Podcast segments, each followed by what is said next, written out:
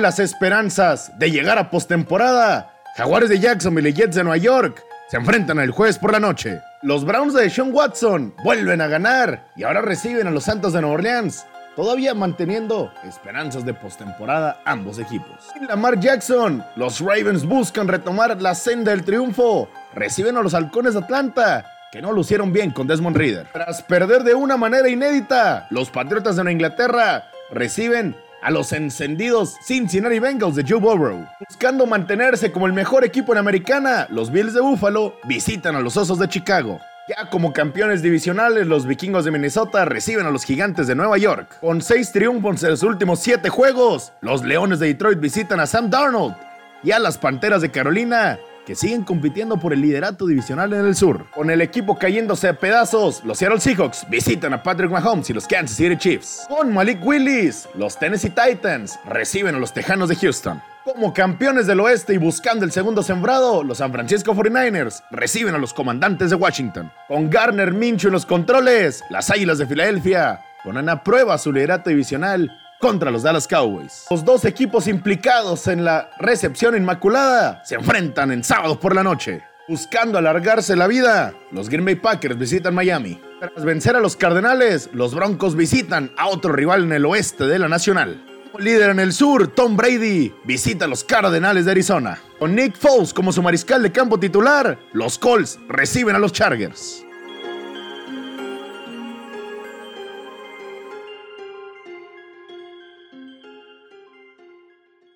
Buenos días, muy buenas tardes o muy buenas noches, cuando sea que estén escuchando este episodio. Mi nombre es Francisco Rodríguez y con el gusto de siempre los recibo en este nuevo episodio de Volumen Deportivo.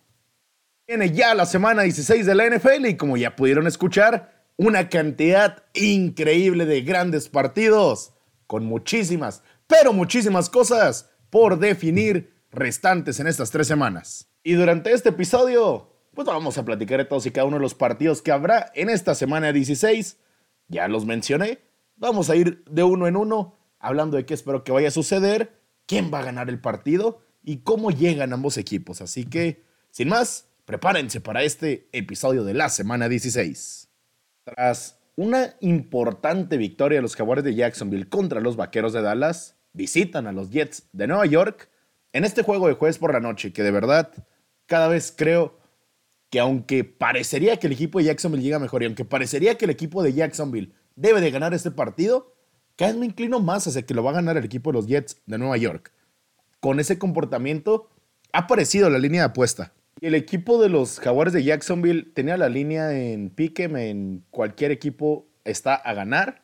Y ahora son dos y medio puntos favoritos el equipo de los Jets de Nueva York. Este partido, cada vez que vemos a este equipo de los Jets de Nueva York, honestamente, una muy buena defensiva, me gusta el coordinador ofensivo Mike LaFleur. Me gusta Rod Sala como head coach.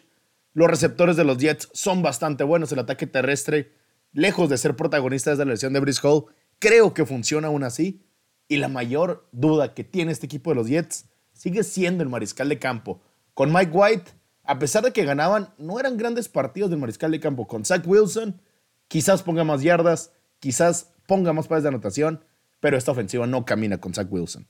Y para este partido llegó una lesión grave para el equipo de Jacksonville. Cam Robinson, uno de sus mejores líneas ofensivos, va a estar fuera por una lesión en el menisco. Y honestamente, dudo que esa lesión no vaya a ser importante el día de hoy. Creo que el equipo de los Jets ha mostrado que puede presionar a los mariscales del campo. El equipo de los Jets ha mostrado que su secundaria no se vence rápidamente y creo que le faltará a Trevor Lawrence tiempo para lanzar constantemente en este partido. La defensa de los Jets promedia 2.8 capturas por partido, la séptima mayor cifra en la NFL. Con las lesiones en esta línea ofensiva de Jacksonville, veremos a Trevor Lawrence constantemente sin tiempo para lanzar. De la ofensivo, creo que Zach Wilson podrá hacer el trabajo justo para poder inclinar a este equipo de los Jets con el triunfo que los va a meter de lleno en el comodín. Me quedo con los Jets, tomaría el menos dos y medio. Y en el tema del over-under, me voy con las bajas. Los de Nueva Orleans, contra Browns de Cleveland. Los Santos de Nueva Orleans ya se dieron cuenta que Andy Dalton no es un mariscal de campo franquicia. Aún así, sigue siendo él el mariscal de campo que inicia. James Winston, no sé por qué, quizás tema en el vestuario, quizás no piensan que sea mejor que Andy Dalton, pero sigue sin jugar James Winston, que en mi opinión sería mejor que Andy Dalton. Creo que simplemente el equipo de Nueva Orleans ha llegado al punto que sabe que ninguno de los dos mariscales de campo que tiene el roster es un mariscal de campo franquicia. Así que no le dan mucha importancia a quien inicia los partidos. Lo que sí ha hecho bien este equipo de Nueva Orleans es defender. En sus últimos partidos, 20 puntos contra Steelers, 20 puntos contra Rams, 13 puntos contra 49ers, 17 puntos contra Bucaneros, 18 puntos contra los Atlanta Falcons. En sus últimos tres partidos, la defensa de Nueva Orleans es la quinta mejor en la liga. Del otro lado, los Browns de Cleveland defensivamente es como han destacado, son la tercera mejor defensiva desde que está Deshaun Watson como su mariscal de campo. Afortunadamente para la causa de los Browns, Deshaun Watson no ha causado el impacto positivo que se esperaba en su ofensiva, le ha costado, se ve fuera de ritmo, algo que realmente se esperaba, o pensaría que para el tercer partido mostraría un poco más de progreso. Recordar que en teoría esta está apenas su cuarta semana entrenando con el equipo y creo que ahora sí veremos mayor progreso en la ofensiva de Sean Watson. Creo que ahora los Browns podrán correr el balón medianamente a los Saints y creo que por todo esto los Browns van a ganar este partido en el cual arrancan tres puntos favoritos. Me quedo con la línea y me iría a que este partido va a ser de bajas porque es la única manera en la que los Saints de New Orleans pueden siquiera competir el encuentro. La defensiva de Cleveland es demasiado buena para poderle permitir un gran juego a esta ofensiva de los Santos de Nueva Orleans. Para darse este resultado, los Browns se meterán de lleno en la carrera por uno de los comodines dentro de la conferencia americana, y es que Patriotas, Jets, Delfines y Chargers tienen calendarios más complicados que ellos, y en el caso de los Browns sería Santos, sería Comandantes de Washington y sería Steelers los tres partidos restantes. Ya de manera oficial, Taylor Huntley será el mariscal de campo para los Cuervos de Baltimore, que estarán enfrentando a los Atlanta Falcons. Son seis y medio puntos los Ravens. No me gusta la línea, honestamente. Que hemos visto esta ofensiva sin Lamar Jackson, los Ravens les cuesta un mundo meter puntos y me cuesta bastante pensar que van a meter la cantidad de puntos necesaria para poder cubrir una línea de seis y medio. Así creo que van a ganar este partido creo que lo que vimos de Desmond Reader en su primer partido contra los Santos es que sigue sin estar listo la línea ofensiva y los hombres que lo rodean le terminan fallando, incluso al mismo Reader. Ese fumble de Derek London que termina matando una, muy buena serie ofensiva con la que le pudieron haber dado la vuelta al juego. La defensiva de Baltimore contra Browns nos demuestra que están en un gran nivel. Lo de Patrick Quinn y Roquan Smith en la posición de linebacker es realmente notorio.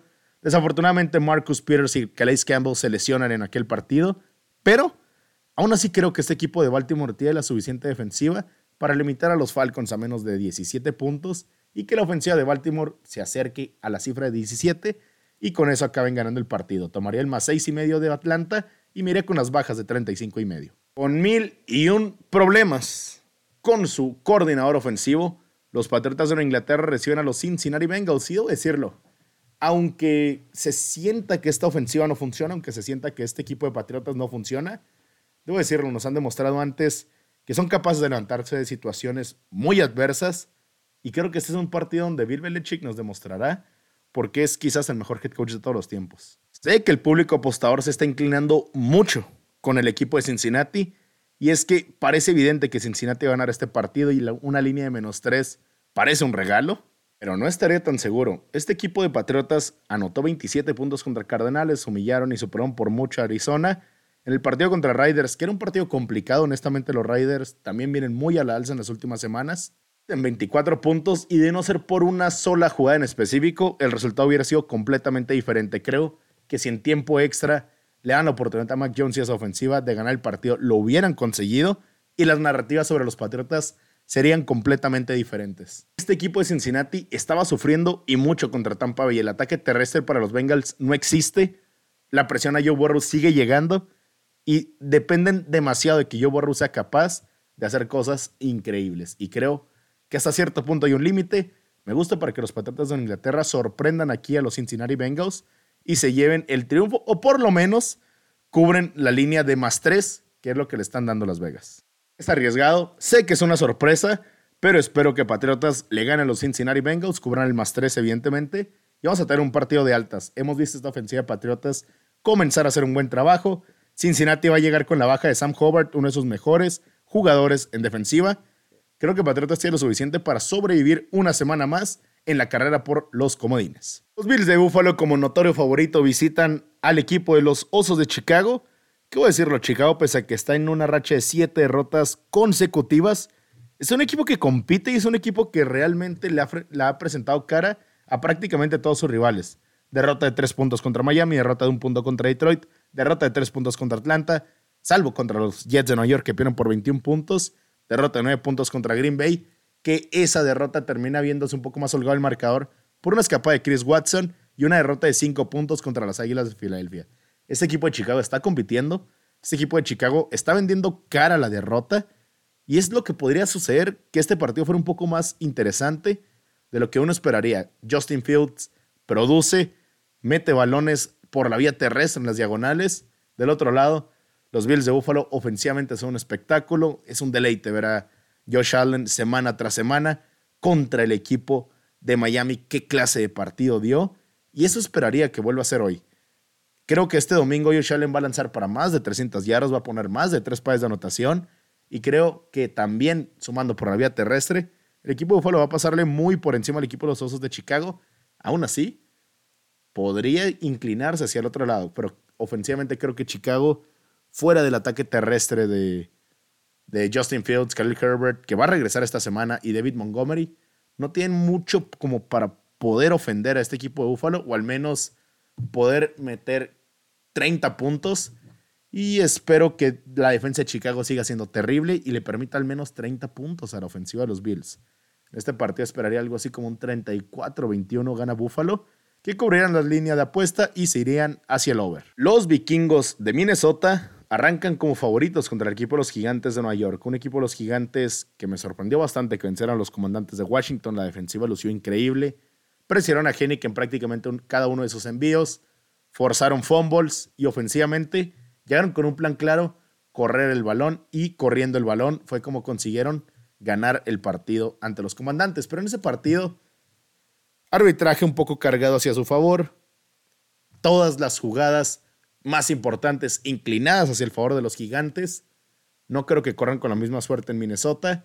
Esperaría que los vikingos de Minnesota pudieran limitar un poco más a Saquon Barkley, cosa que no consiguió el equipo de Washington. Y creo que con eso bastará para que pueda ganar el partido. Creo que cuando vaya a lanzar Daniel Jones va a ser muy presionado. La línea ofensiva no ha funcionado. Del otro lado, no veo en esta defensiva de los gigantes de Nueva York una manera de poder limitar a la cantidad de armas ofensivas que tiene el equipo de Minnesota. La defensiva de gigantes no es tan buena, la ofensiva tampoco. Creo que Minnesota gana y cubre esa línea de menos cuatro y medio. Y este partido se va hacia el under. Me parece demasiado alto, 48 y medio. Cuando tenemos a dos equipos que van a correr mucho el balón, que van a consumir demasiado el tiempo de juego creo que esta línea se queda con el under de 48 y medio. Los Leones de Detroit visitan a las Panteras de Carolina, un equipo de Carolina que con Sam Darnold han lucido ligeramente mejor, pero tampoco es que hayan lucido de manera increíble. Una victoria entre los Seattle Seahawks, una derrota ante Steelers y una victoria entre los Broncos, lo que puede presumir Sam Darnold hasta este momento. Este equipo de Carolina es increíble porque aunque no lo hagan muy bien, corren demasiado el balón, 41 acarreos contra el equipo de Denver hace cuatro semanas, después contra el equipo de los Seattle Seahawks en esa victoria de 30-24.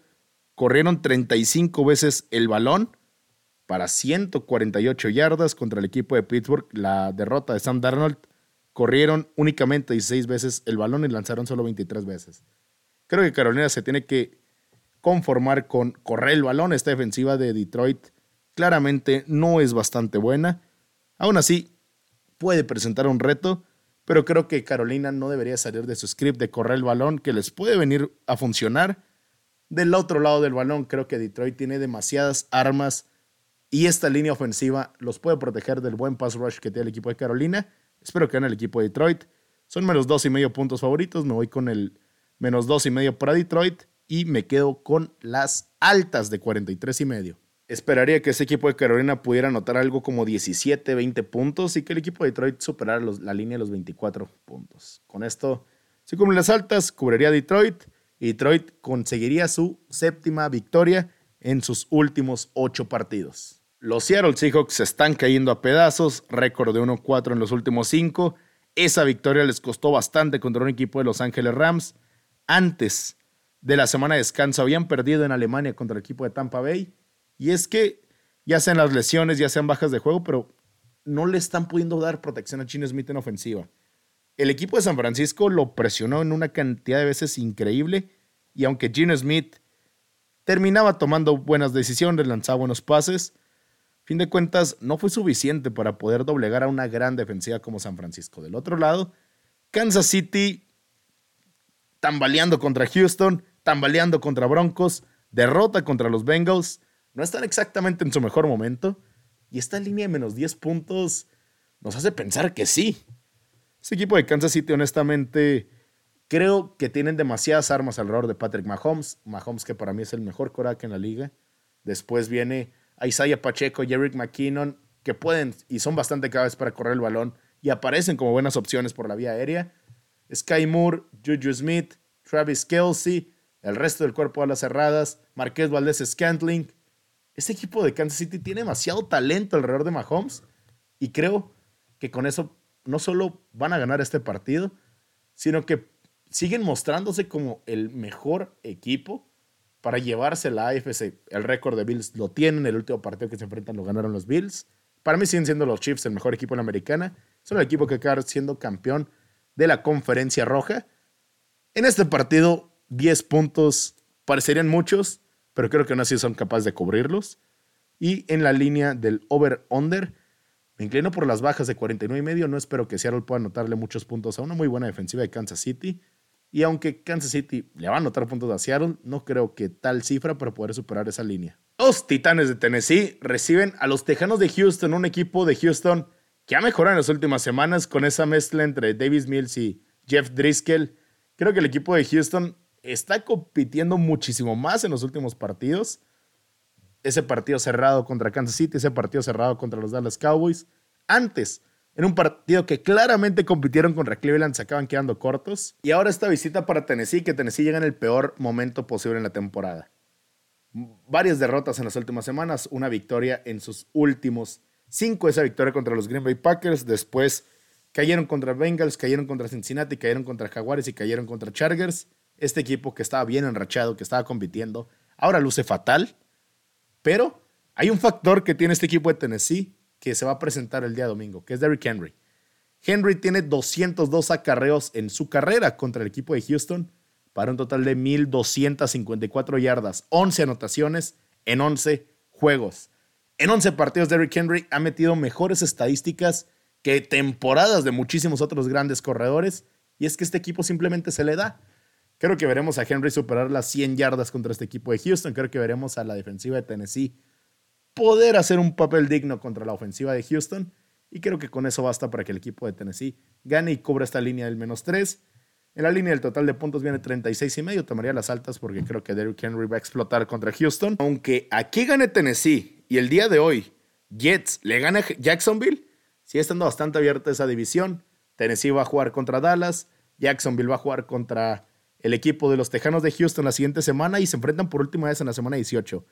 Aunque aquí gane Tennessee, parecería que en la semana 18 se va a jugar el título divisional en el sur de la, de la americana. Dos partidos del sábado a las 3. Los comandantes de Washington visitan San Francisco y como se ha visto ese equipo de Washington en las últimas semanas, cómo están parados en el comodín, es un equipo que está en riesgo. Con récord de 7-6-1, Washington sigue estando en el comodín pero justo por debajo de ellos, con 7-7, aparecen los Seahawks, aparecen los Lions, con 6-8 aparecen los Packers, y el equipo de Washington no tiene partidos fáciles por enfrente de ellos. Para Washington vienen los siguientes partidos. Washington contra San Francisco, Washington contra Cleveland y Washington contra Dallas. En cada uno de los partidos van a arrancar como no favoritos. En cada uno de los partidos tienen que ganar porque necesitan al menos ganar dos partidos para poder asegurar estar dentro del comodín. Porque en caso de que pierdan tres partidos, en caso de que pierdan dos partidos, tanto Seattle como Detroit los pudiera rebasar. Inclusive se abre la posibilidad para que lo hagan los mismos Green Bay Packers. Y desde esa victoria contra el equipo de Filadelfia, la ofensiva de Washington no ha lucido bien. 23 puntos contra Tejanos, 19 puntos contra Atlanta, 20 puntos contra Gigantes y 12 puntos contra Gigantes. No han protegido a Heineck. El ataque terrestre no está siendo eficiente. Este equipo de Washington está luciendo muy mal en el peor momento de la temporada. Por el otro lado, tenemos un equipo de San Francisco, siete victorias consecutivas, la defensiva es la mejor de la NFL, la ofensiva corre, lanza, hacen exactamente todo bien. Y este equipo de San Francisco le va a ganar a Washington. Y aunque me jugaría Washington con la línea de apuesta del más 7, creo que va a ser un partido que San Francisco va a sufrir muy poco durante el trámite. Creo que le van a poder correr bien a Washington. Creo que le van a poder dar el suficiente tiempo a Brock Purdy. Y defensivamente, San Francisco tiene cómo hacer que Taylor Hennick no esté un solo momento a gusto en el partido. Así le pasó a Gene Smith, así le va a pasar a Taylor Hennick esta semana. Me parece bastante alta en un más 7 cuando estamos hablando que son dos equipos de postemporada. Me jugaría Washington, tampoco es que lo haría con muchísimas ganas. Y en la línea de puntos de 37 y medio me voy por las bajas, porque insisto, no creo que Taylor Hennick vaya a estar a gusto en cualquier momento del partido. Sin Jalen Hurts, las Águilas de Filadelfia visitan a los Dallas Cowboys en Nochebuena. Y vamos a ver a Garner Minshew. A los que me siguen de hace rato, siempre me ha gustado mucho Garner Minshew. Siempre he pensado que es un mariscal de campo que con un buen equipo alrededor de él puede ganar cualquier partido. Y es el momento de que lo pruebe. Buena línea ofensiva, buenos receptores, grandiosa defensiva. Garner Minshew va a tener todo a su disposición para enfrentar a un gran equipo de los Dallas Cowboys. Y aunque el equipo de Dallas va a tener en teoría todo a favor. Localía, no va a estar el mariscal de campo titular del otro equipo. Este equipo de Dallas no me ha mostrado que puede vencer siquiera al mariscal de campo suplente de las Águilas de Filadelfia. Cuando se enfrentaron en domingo por la noche hace unas semanas, era Cooper Rush contra los Águilas de Filadelfia, un partido que compitió Dallas durante momentos y el argumento era, no ganamos porque no estaba nuestro mariscal de campo titular. Ahora va a ser Filadelfia quien va a estar en el otro lado de esa narrativa, visitante, coreback suplente, pero creo que Filadelfia aún así tiene todo para vencer a los Dallas Cowboys. Yo me jugaría en más cuatro y medio y me gustan mis posibilidades para que el equipo de las Águilas termine sorprendiendo y con Garner Minshew vencer a los Dallas Cowboys. Esta defensiva de Dallas, si bien la semana pasada contra Jacksonville, no fueron capaces de presionar a Trevor Lawrence. Esta defensiva de Dallas, que en algún momento parecía la mejor defensiva de la NFL, se ha visto un poco reducida en las últimas semanas y en gran medida les están afectando mucho las entregas de balón de la ofensiva. Y creo que esta ofensiva va a seguir entregando el balón. Creo que esta defensiva de Filadelfia es una experta en robar balones. Y no creo que un equipo que tienda a cometer equivocaciones deje de hacerlo contra un equipo que tiende a provocar equivocaciones. Espero que Filadelfia venza a los Dallas Cowboys. Tomo el más cuatro y medio en la línea de puntos. Me voy con el over por el simple hecho de que hay mucho talento en ambas ofensivas. Y de verdad, si Dallas pierde este partido, no es que se va a meter en problemas para llegar a postemporada, pero creo que a fin de cuentas los Dallas Cowboys van a terminar topándose con una realidad de que quizás no son uno de los mejores tres equipos en la conferencia nacional. Los Riders de Las Vegas, que ya decía, han lucido bastante bien en las últimas semanas, visitan a los acereros de Pittsburgh, que van a estar con Mitch Trubisky. Y en este partido, el mismo factor que ha hecho que Steelers no sea un buen equipo, un serio candidato al Super Bowl en los últimos años, se va a presentar de nuevo. Y creo que esa línea ofensiva de los Steelers no le va a dar tiempo a quien sea que sea su mariscal de campo, que parece va a ser Mitch Trubisky. Y creo que desde la línea defensiva, los Raiders van a ganar este partido. Del otro lado del balón, la ofensiva puede batallar contra una muy buena defensiva de los Steelers, la defensiva más cara de la liga. Vamos a ver a TJ Watt presionar, vamos a ver a Alex Highsmith presionar a Derek Carr van a conseguir capturas. Aún así creo que en la mayoría de las ocasiones los Riders de Las Vegas van a detener a los acereros de Pittsburgh. Y creo que del otro lado, la ofensiva de los Riders es un poco más capaz que la ofensiva de Steelers. Una línea de puntos en 38 y medio, me voy por las bajas. Esa es mi apuesta favorita para este partido. Y me voy con el más 12 y medio de los Riders. Creo que un equipo que sí está con su mariscal de campo titular, que sabe correr bien el balón y que además tiene ese factor diferencial en sus cuerpos receptores, en Devante Adams, Hunter Renfrew de regreso, Darren Waller. Creo que los Raiders tienen el suficiente talento para poder superar al equipo de Pittsburgh. Los Green Bay Packers, con la postemporada aún como una opción, visitan a los Delfines de Miami a las 12. El primer partido del día domingo, partido que voy a estar transmitiendo en mis redes sociales y partido que toca sufrir bastante si eres aficionado a los Green Bay Packers. Por este partido estaré haciendo un directo de análisis previo el día de mañana pero más que nada, voy a dejar mis claves para este partido. Creo que el equipo de los Green Bay Packers ofensivamente han mejorado. Esa conexión Romeo Dobbs, Christian Watson y Aaron Rodgers está empezando a funcionar. Rodgers, si ha visto sano, ya parece cada vez un poco más recuperado. Son contados los pases que está fallando últimamente. Esa interrupción contra los Rams fue terrible. Pero creo que seguimos viendo a Aaron Rodgers mejorar cada semana. Creo que los Green Packers tienen lo suficiente para vencer al equipo de Miami ofensivamente.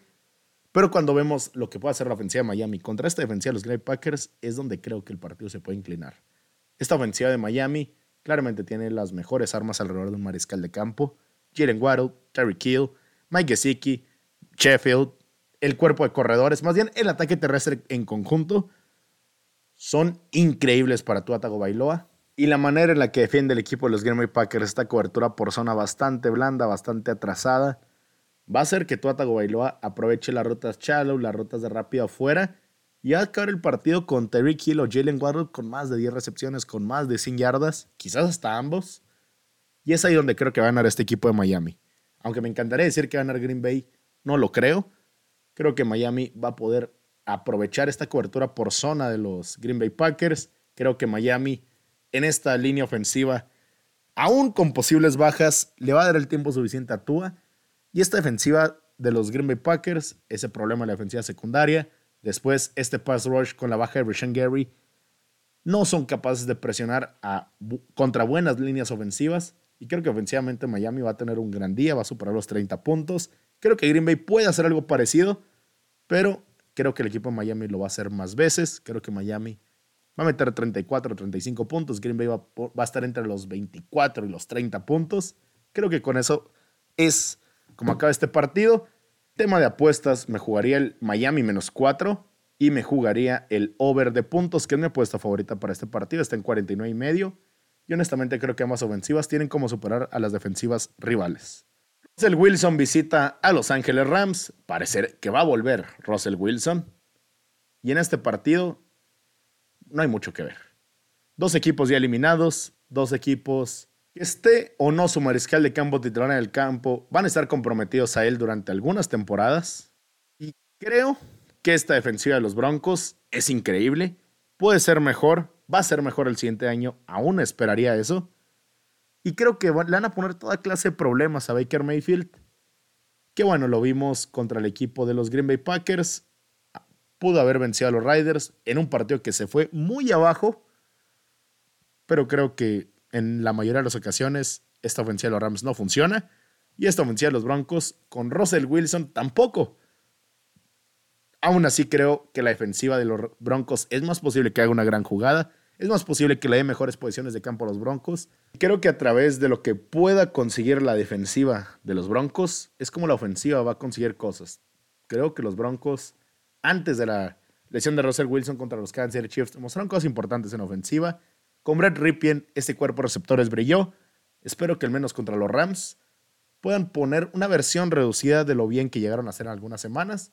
Creo que los Broncos van a ganar y cubrir este partido en menos 3 y me voy con las bajas de 36 y medio porque no confío absolutamente nada en la ofensiva de los Rams. Último partido del domingo. Los Bucaneros de Tampa Bay visitan a los Cardenales de Arizona. Menos 7 y medio la línea para los Bucks. Que bueno, el Cardenales no va a estar con McCoy, obviamente no está Keller Murray, será Trace McSorley el mariscal de campo para los Cardenales y con eso básicamente digo todo. Esta ofensiva de Bucaneros es bastante buena como para tener dudas contra Trace McSorley y la ofensiva de los Cardenales de Arizona y aunque Tom Brady no esté en su mejor nivel, nos mostró cosas interesantes contra Cincinnati, nos ha mostrado cosas interesantes en momentos de la temporada.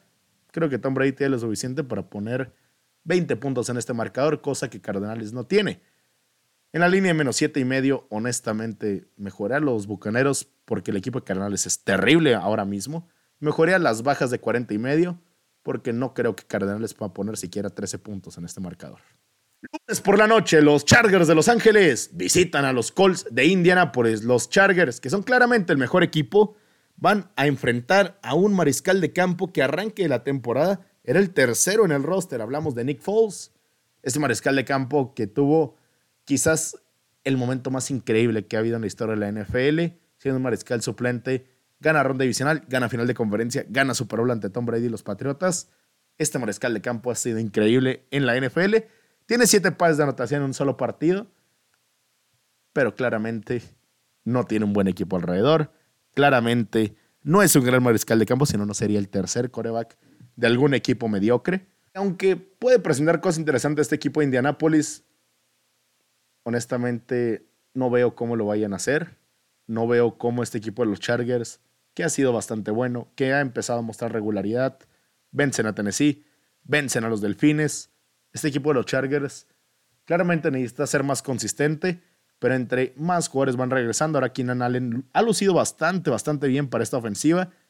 En los partidos que ha tenido muchísimas recepciones, 12 contra Miami, 8 contra Tennessee, 6 contra Las Vegas, 5 contra Arizona. Conforme va empezando a jugar más Keenan Allen, comienza a ser un factor. Mike Williams también está regresando. Creo que Justin Herbert es la única constante que tiene este equipo y creo que lo va a presentar el día lunes. La defensa de los Colts es bastante buena, no hay que quitarles mérito, es una gran defensa, pero el lado ofensivo, tercer coreback, segundo y tercer corredores, cuerpo de receptores limitado, alas cerradas limitadas, línea ofensiva terrible. Son demasiados factores negativos en una ofensiva como para funcionar o como para siquiera poder competir un partido. Creo que los Chargers ganan y cubren el menos cuatro y medio. La línea de puntos muy con el under porque no espero que los Colts sean capaces de meter 20 puntos.